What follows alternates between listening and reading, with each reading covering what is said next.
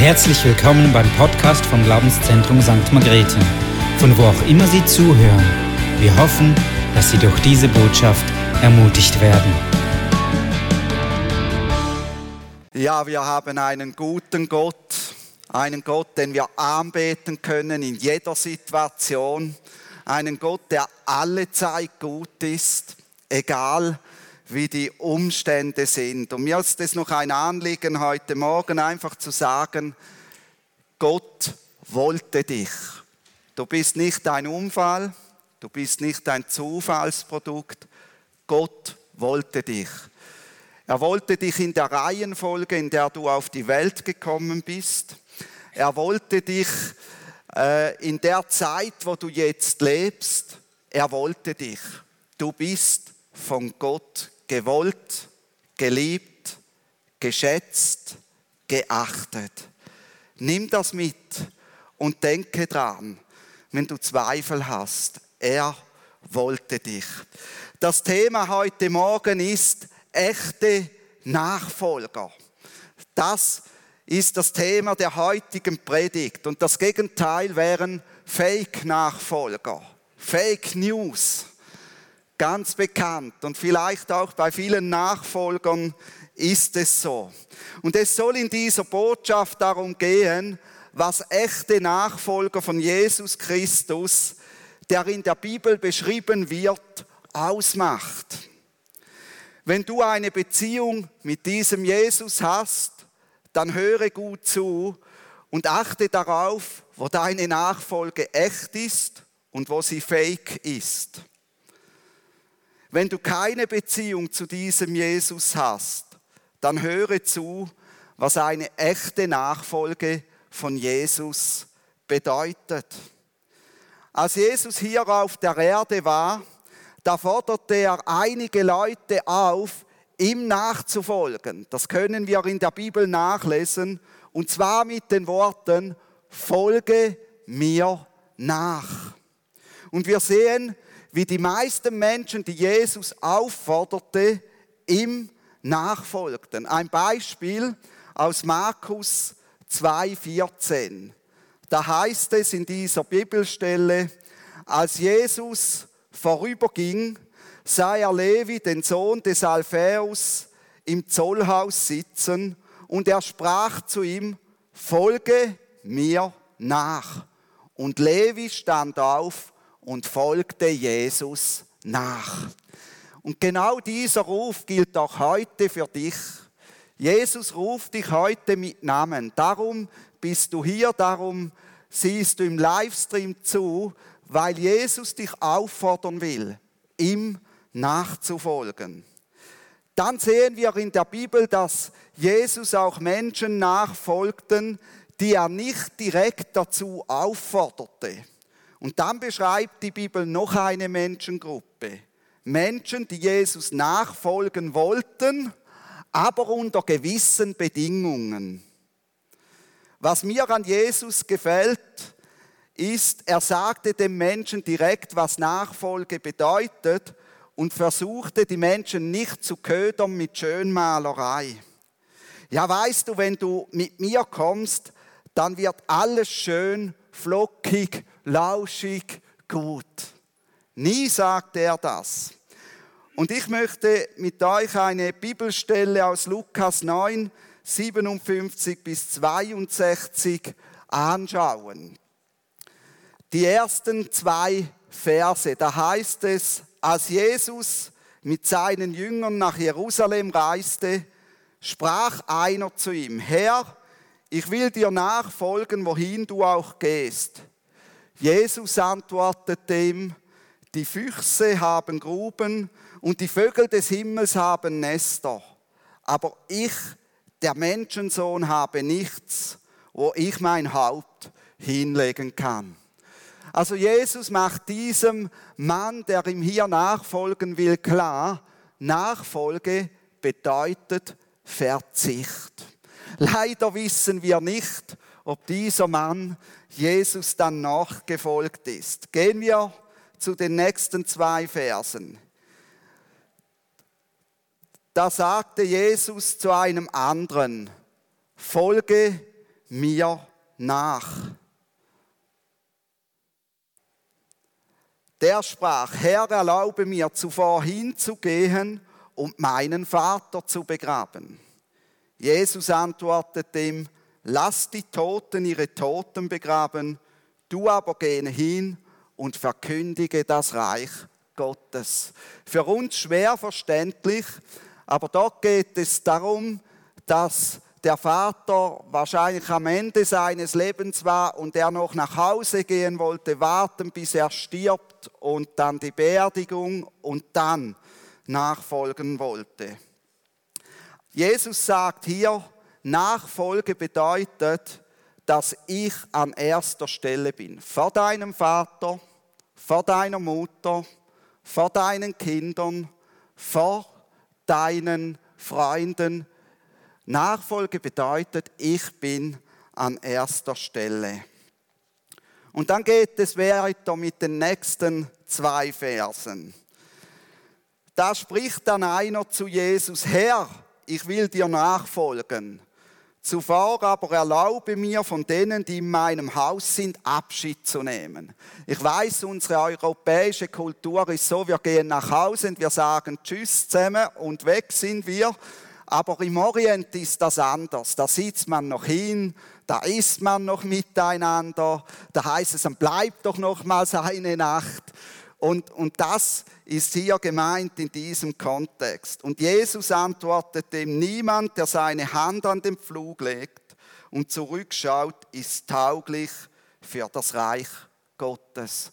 Nachfolge bedeutet, vorwärts gerichtet zu sein. Also Jesus sagt dem Menschen klar, schau, Nachfolge von mir bedeutet Verzicht, bedeutet, mich an erste Stelle zu setzen vor allen anderen Menschen und es bedeutet, vorwärts gerichtet zu sein. Vorwärts gerichtet auf Jesus und das, was er tun will, heute und morgen und nicht rückwärts, was in der Vergangenheit war. Und da sind wir Christen auch in Gefahr. Ja, früher hatten wir Erweckung, so soll es wieder sein.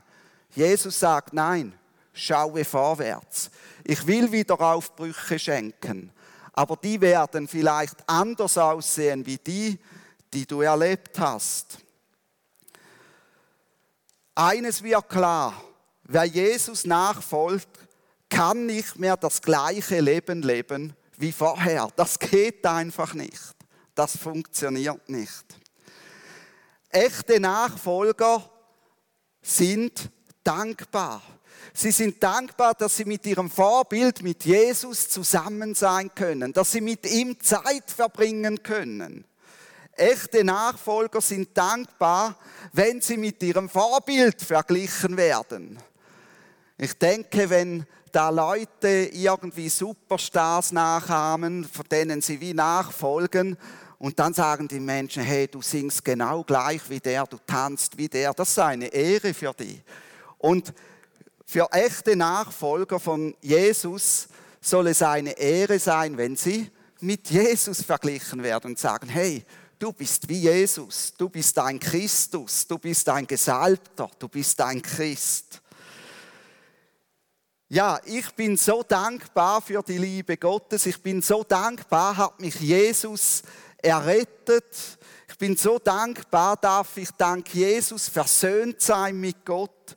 Ich bin so dankbar, dass Jesus mich aus dem Zustand ohne Gott befreit hat, dass er mich von meinen Sünden gereinigt hat. Ich bin so dankbar für sein Erlösungswerk am Kreuz.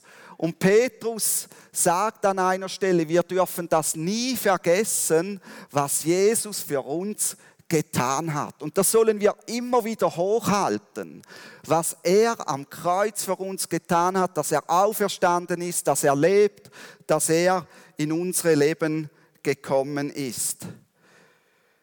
Nun komme ich zu der Stelle, die mir wichtig ist in dieser Predigt, weil wir das doch in unserem Umfeld wenig hören.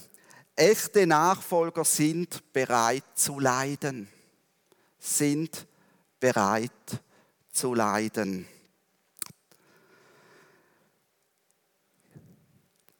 Du bist immer noch bei dankbar. Wir sind bei Leiden. Es ist natürlich schöner, bei dankbar zu sein, als beim Leiden. Aber Jesus, er macht in Johannes 15, 20 Folgendes klar. Haben sie mich verfolgt, so werden sie auch euch verfolgen. Amen. Haben sie mich verfolgt, so werden sie auch euch verfolgen. Und Paulus zitiert diese Worte in anderen Form in 2. Timotheus 3,12 und er sagt dort, jeder, der an Christus Jesus glaubt und ein Leben zur Ehre Gottes führen will, wird Verfolgung erleiden. Ich stelle heute die Frage, hast du schon mal Erfolgung, Verfolgung erlitten für Jesus? Echte Nachfolger sind bereit für Jesus zu leiden. Sie suchen das Leiden nicht, aber es gehört zu ihrem Leben. Wer nie Verfolgung erleidet, macht etwas falsch. Er ist nicht wirklich als Nachfolger von Jesus erkennbar. Jeder der zwölf Jünger von Jesus erfuhr Verfolgung. Elf der zwölf Jünger von Jesus erlitten den Märtyrertod. Johannes war der Einzige, der eines natürlichen Todes starb. Die Briefe im Neuen Testament zeigen, dass Leiden zu einem Leben als Nachfolger von Jesus gehört. Wie sieht das bei dir aus?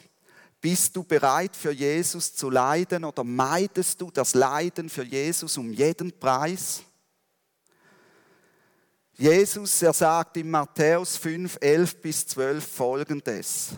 Glücklich zu schätzen seid ihr, wenn sie euch schmähen und verfolgen und lügnerisch jegliches böse Wort gegen euch reden, um meinetwillen. Freut euch und jubelt, denn euer Lohn ist groß im Himmel. Denn ebenso haben sie die Propheten verfolgt oder die Nachfolger von mir verfolgt, die vor euch gewesen sind. Starke Worte.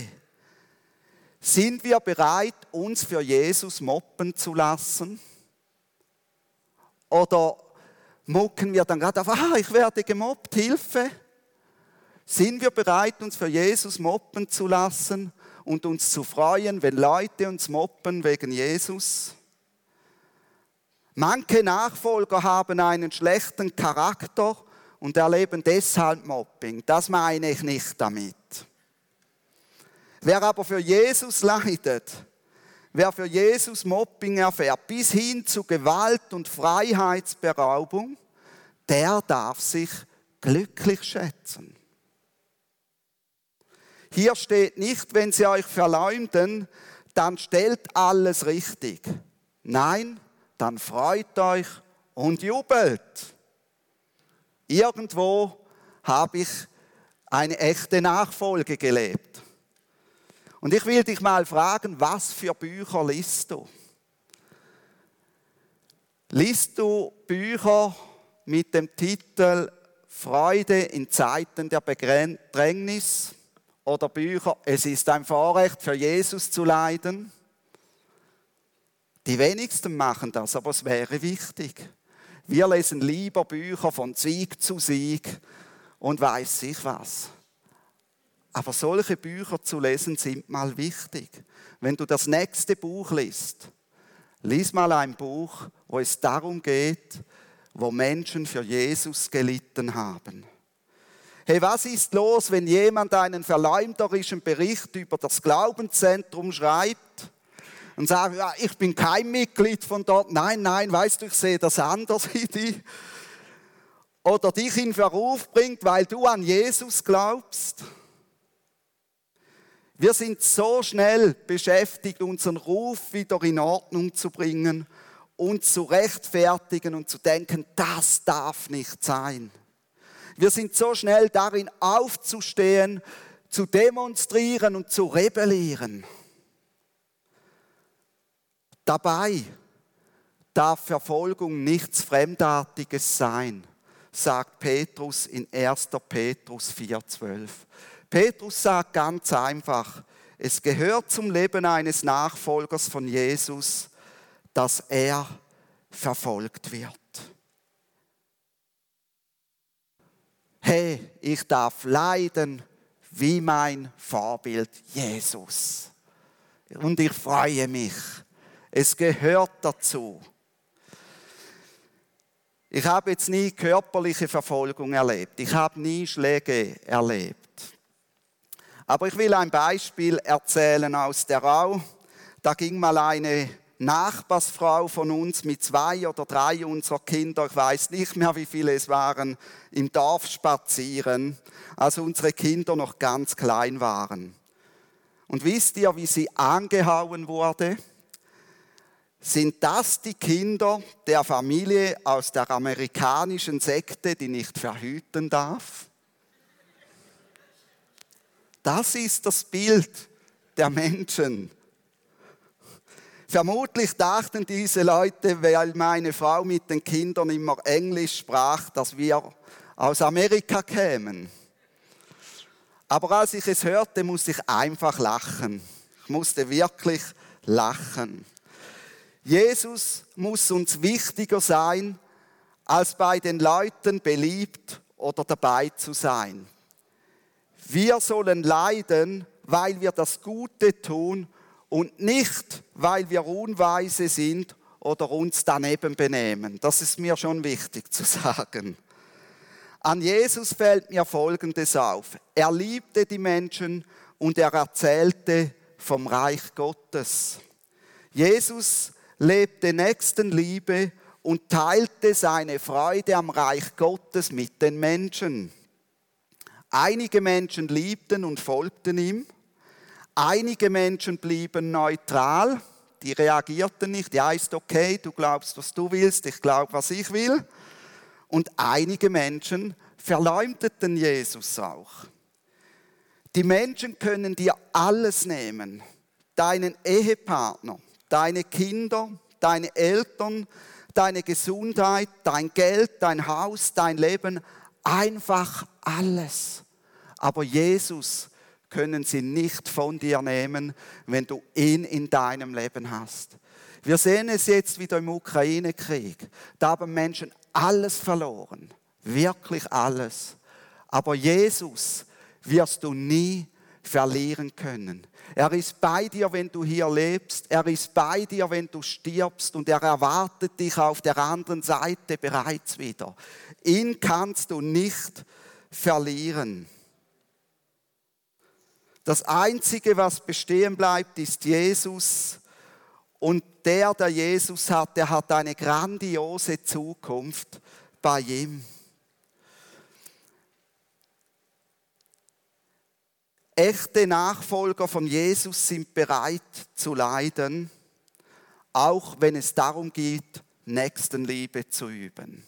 Nicht nur dort Nächstenliebe zu üben, wo jemand auf meiner Wellenlänge ist und es mir Freude macht, dem jetzt zu dienen, sondern auch dort, wo es mir ungelegen kommt.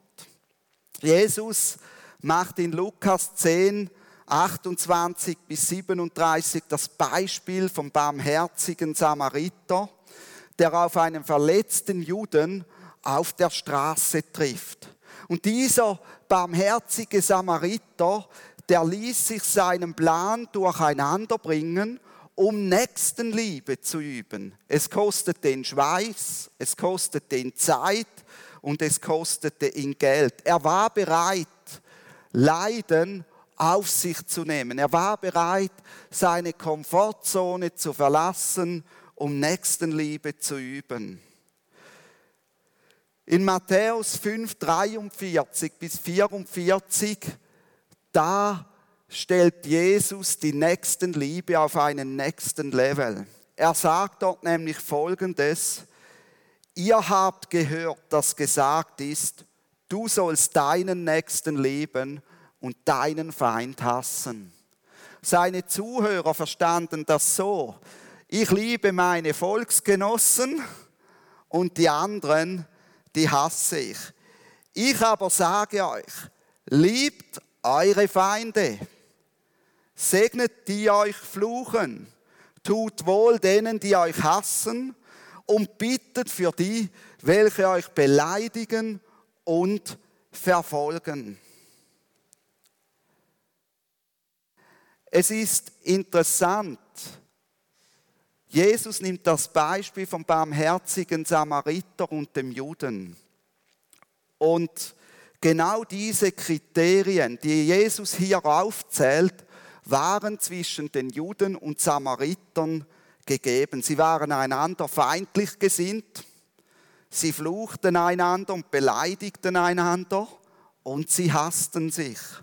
Und trotzdem begegnete der Samariter dem Juden mit Liebe, tat ihm wohl und bat für ihn. Warum sollen wir uns freuen, wenn wir für Jesus leiden dürfen? Wir haben es ganz am Anfang gesehen, weil wir wissen, dass unser Lohn im Himmel groß ist. Darum sollen wir uns freuen. Wir sammeln uns unvergängliche Schätze im Himmel, sagt Jesus, wo sie der Rost und die Motten nicht fressen in Matthäus 6, 19 bis 20. Moppen uns Leute, weil wir Jesus nachfolgen, dann dürfen wir wissen, jetzt wird unser Lohn im Himmel vergrößert, ohne dass wir etwas tun müssen. Mit ihrem Spott häufen diese Leute für uns Lohn im Himmel an. Ist das nicht großartig? Das ist die Perspektive. Wow, jetzt wird mein Lohn wieder größer im Himmel. Danke, Jesus. Darf ich für dich leiden? Die Bibel ist voll davon, dass Leiden eigentlich etwas mit Freude auslösen sollte in uns. Jakobus 1, 2. Achtet es für lauter Freude, wenn ihr in Anfechtungen geratet. 1. Petrus 4, 13. Wie ihr Anteil habt an den Leiden des Christus, freut euch. Petrus sagt, es ist ein Vorteil an den, äh, ein, ein Vorrecht an den Leiden Christi Anteil zu haben. Römer 5,3. Wir rühmen uns in den Bedrängnissen. Hebräer 10, 34. Ihr habt den Raub eurer Güter mit Freuden hingenommen, weil ihr in euch selbst gewiss seid, dass ihr ein besseres und bleibendes Gut in den Himmeln besitzt. Wow. Hey, ich bin entschieden, zu folgen Jesus. Niemals zurück. Auch wenn Menschen mich bedrohen mögen. Echte Nachfolger leben den Glauben unter der Woche. Nicht nur am Sonntag. Ich will mit euch drei Bibelstellen anschauen. Die erste Bibelstelle ist in Matthäus 16, 18. Dort sagt Jesus zu seinen Jüngern, ich werde bauen meine Gemeinde und die Pforten des Totenreiches werden sie nicht überwinden. Hey, so gut, was Jesus hier sagt. Die Gemeinde, die er baut, kann nicht überwunden werden. Nun, was verstehen viele Menschen und viele Jesus-Nachfolger unter dem? Sie verstehen darunter, ein Gebäude, das im Zentrum steht, mit einem Sonntagsgottesdienst. Und die Menschen drehen sich dann um dieses Gebäude und um diesen Sonntagsgottesdienst. Am Sonntag zelebriere ich dann dort den Glauben und unter der Woche ist nicht mehr viel zu sehen vom Glauben. Das ist das, was viele verstehen, wenn sie diese Worte hören. Die zweite Bibelstelle ist Matthäus 28, 19. Dort sagt Jesus eigentlich seinen Jüngern, wie er es gemeint hat, wie Gemeinde eigentlich gebaut werden soll.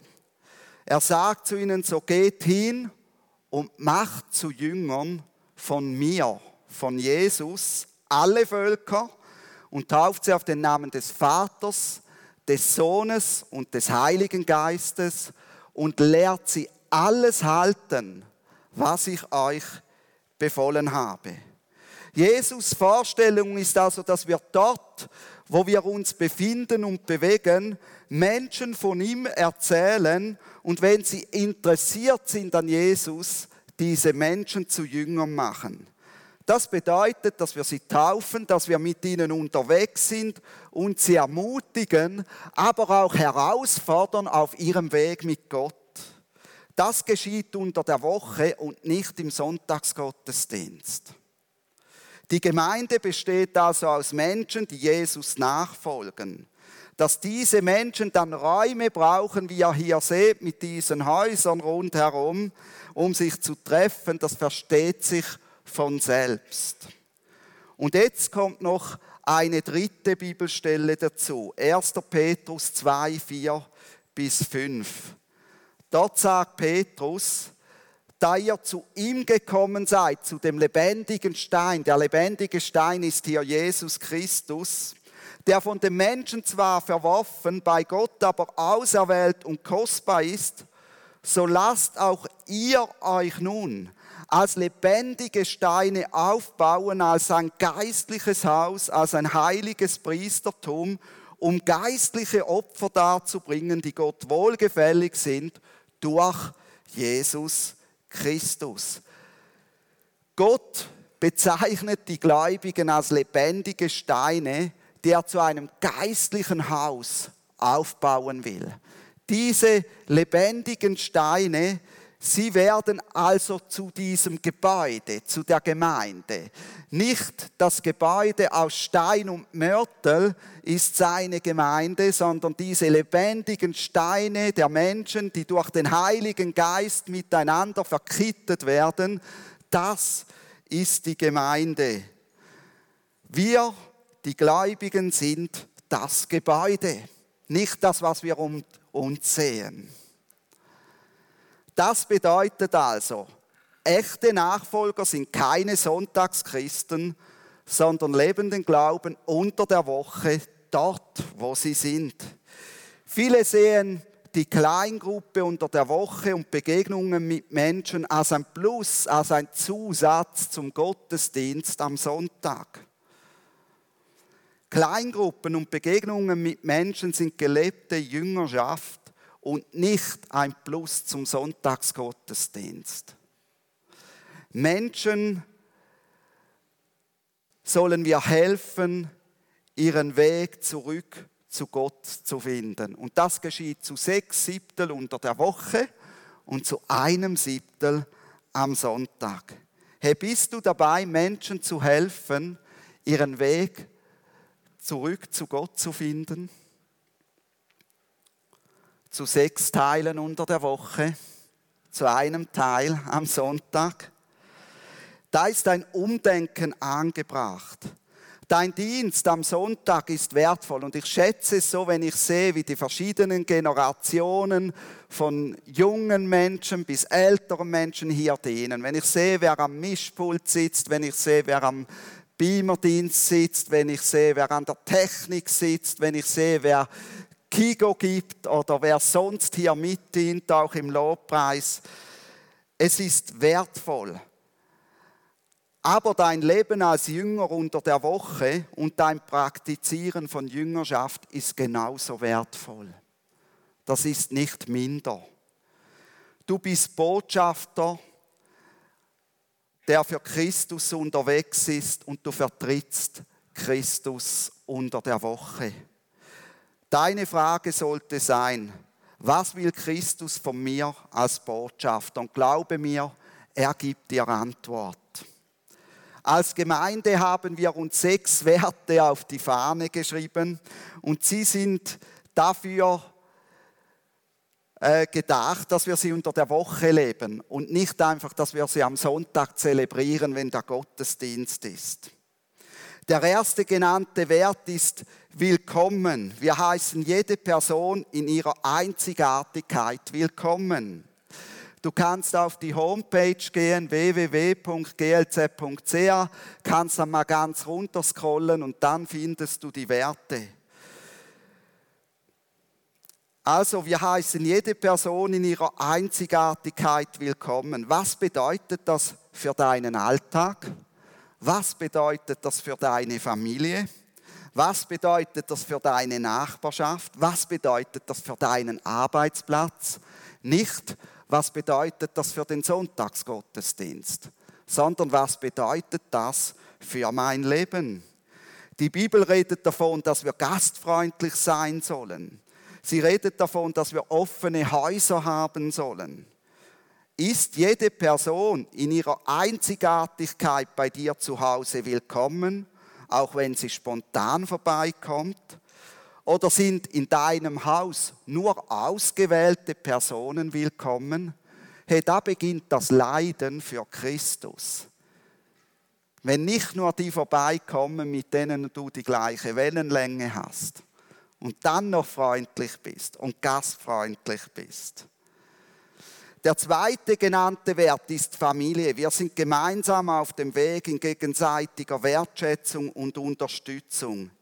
Wird das unter den Gläubigen in deinem Quartier oder in deiner Kleingruppe gelebt? Hey, wie viele Menschen wohnen in einem Quartier mit Gläubigen und haben nie Kontakt zu den anderen Gläubigen? wird diese Familie gelebt? Familie bedeutet, ich treffe mich mit dem Menschen auch außerhalb des Kleingruppentermins. Die Beziehung ist nicht auf einen Termin beschränkt. Als Gemeinde haben wir auch einen Auftrag, der lautet, Gott kennenlernen, Freiheit erleben, Bestimmung entdecken und einen Unterschied ausmachen. Echte Nachfolger haben das Anliegen, dass Menschen in ihrem Umfeld Gott kennenlernen. Und zwar nicht nur über die Gottesdienste. Echte Nachfolger haben das Anliegen, dass Menschen in ihrem Umfeld Freiheit bei Gott erleben. Und zwar nicht nur in der Kleingruppe. Dass sie ihre Bestimmung entdecken und einen Unterschied ausmachen. Echte Nachfolger begleiten Menschen in diesem Prozess. Sie überlassen das nicht den Pastoren oder den Gefäßen in der Kirche oder Gemeinde und vor allem, sie beschränken es nicht auf den Sonntag. Als echter Nachfolger von Jesus, der Freude an Jesus hat, ist es mein Anliegen, Menschen näher zu diesem Jesus zu führen, und zwar sieben Tage die Woche. So gesehen ist für mich jeder Tag unter der Woche gleich wertvoll wie der Sonntag. Auch der Montag ist gleich wertvoll wie der Sonntag. Dafür bin ich als echter Nachfolger von Jesus auch bereit zu leiden und Spott zu ertragen. Und ich mache nochmals die Aussage, ich bin entschieden zu folgen Jesus. Niemals zurück. Niemals zurück. Ich gehe vorwärts. Und ich will dich fragen, was willst du sein? Willst du ein echter Nachfolger von Jesus sein? Willst du ein Nachfolger sein, der zum Teil fake ist?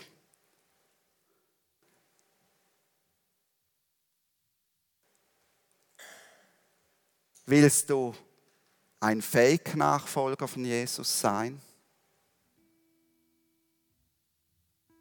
Oder willst du gar kein Nachfolger von Jesus sein? Jesus ließ das offen. Er ließ die Zuhörer entscheiden.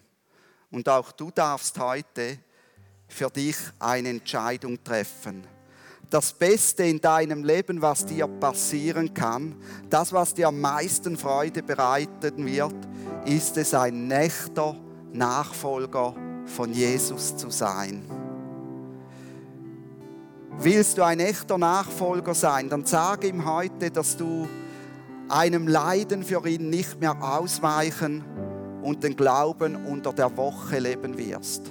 Dass es dir wichtiger ist, für Jesus verspottet zu werden, als von den Freunden geliebt zu werden, weil du nicht zu Jesus stehst. Du kannst nachher, wenn wir singen im Lobpreis, kannst du sagen, Jesus, ich bin bereit für dich zu leiden und den Glauben unter der Woche zu leben. Und vielleicht kennst du Jesus noch gar nicht. Dann möchte ich dich ermutigen, Jesus in dein Leben einzuladen. Du kannst das mit einem einfachen Gebet tun, kannst sagen, Jesus, ich lade dich in mein Leben ein, du darfst mein Leben bestimmen.